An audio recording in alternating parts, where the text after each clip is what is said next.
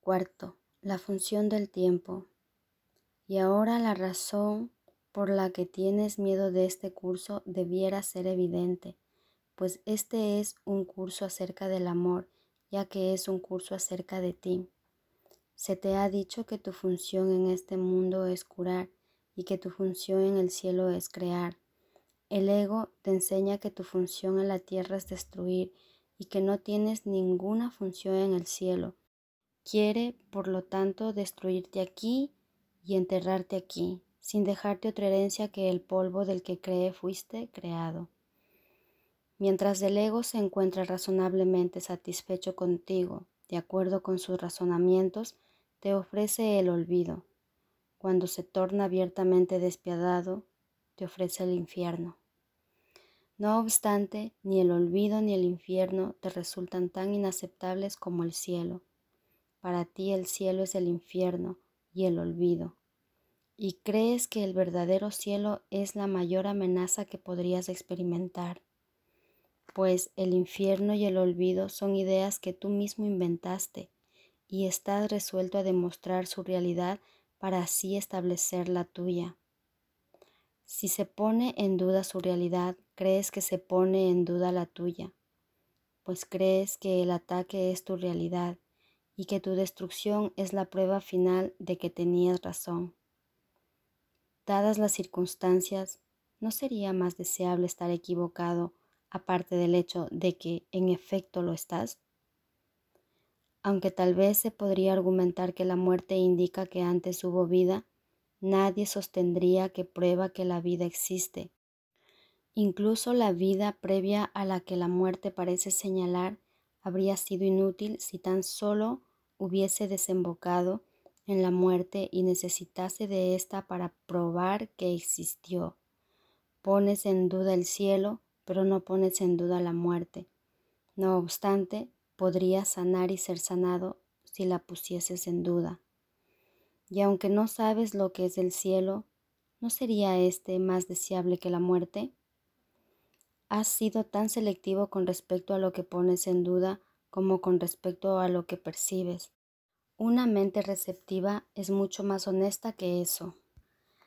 El ego tiene una extraña noción del tiempo, y esa podría muy bien ser la primera de sus nociones que empiezas a poner en duda.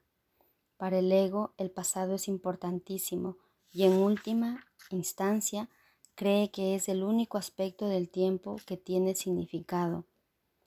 Recuerda que el hincapié que el ego hace en la culpabilidad le permite asegurar su continuidad al hacer que el futuro sea igual que el pasado, eludiendo de esa manera el presente.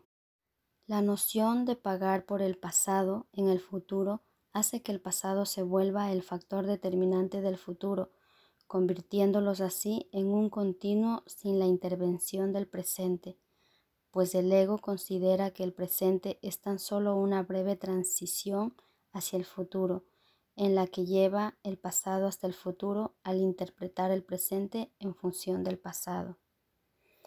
El ahora no significa nada para el ego.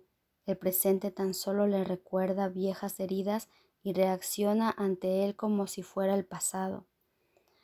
El ego no puede tolerar que te liberes del pasado, y aunque el pasado ya pasó, el ego trata de proteger su propia imagen reaccionando como si el pasado todavía estuviese aquí.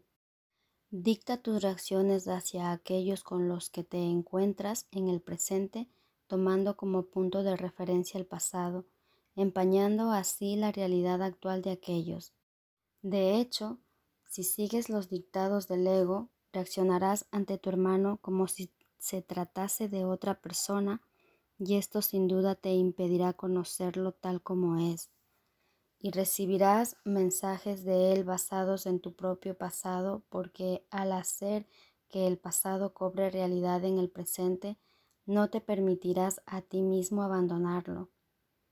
De este modo te niegas a ti mismo el mensaje de la liberación que cada uno de tus hermanos te ofrece ahora. De las sombrías figuras del pasado es precisamente de las que te tienes que escapar. No son reales y no pueden ejercer ningún dominio sobre ti, a menos que las lleves contigo, pues contienen las áreas de dolor que hay en tu mente y te incitan a atacar en el presente como represalia por un pasado que no existe. Y esta decisión es una que te acarreará dolor en el futuro. A menos que aprendas que todo el dolor que sufriste en el pasado es una ilusión, estarás optando por un futuro de ilusiones y echando a perder las múltiples oportunidades que el presente te ofrece para liberarte. El ego quiere conservar tus pesadillas e impedir que despiertes y te des cuenta de que pertenecen al pasado. ¿Cómo podrías reconocer un encuentro santo si lo percibes simplemente como un encuentro con tu pasado? Pues en ese caso no te estarías reuniendo con nadie y al compartir la salvación que es lo que hace que el encuentro sea santo, quedaría excluido de tu visión. El Espíritu Santo te enseña que siempre te encuentras contigo mismo y el encuentro es santo porque tú lo eres.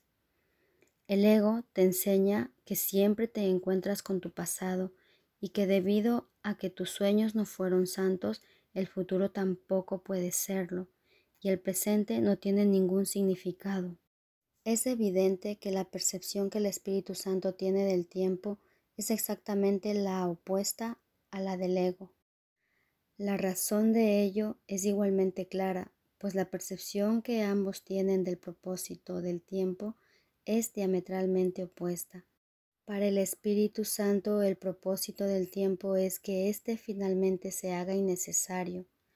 El Espíritu Santo considera que la función del tiempo es temporal al estar únicamente al servicio de su función docente que por definición es temporal. Hace hincapié, por lo tanto, en el único aspecto del tiempo que se puede extender hasta el infinito, ya que la hora es lo que más se aproxima a la eternidad en este mundo. En la realidad de la hora, sin pasado ni futuro, es donde se puede empezar a apreciar lo que es la eternidad. Pues solo el ahora está aquí y solo el ahora ofrece las oportunidades de los encuentros santos en los que se puede encontrar la salvación. El ego, por otra parte, considera que la función del tiempo es extenderse a sí mismo en lugar de extender la eternidad, pues al igual que el Espíritu Santo, el ego considera que el objetivo del tiempo es el mismo que el suyo. El único propósito que el ego percibe en el tiempo es que, bajo su dirección, haya continuidad entre pasado y futuro, y que el presente quede excluido a fin de que no se pueda abrir ninguna brecha en su propia continuidad.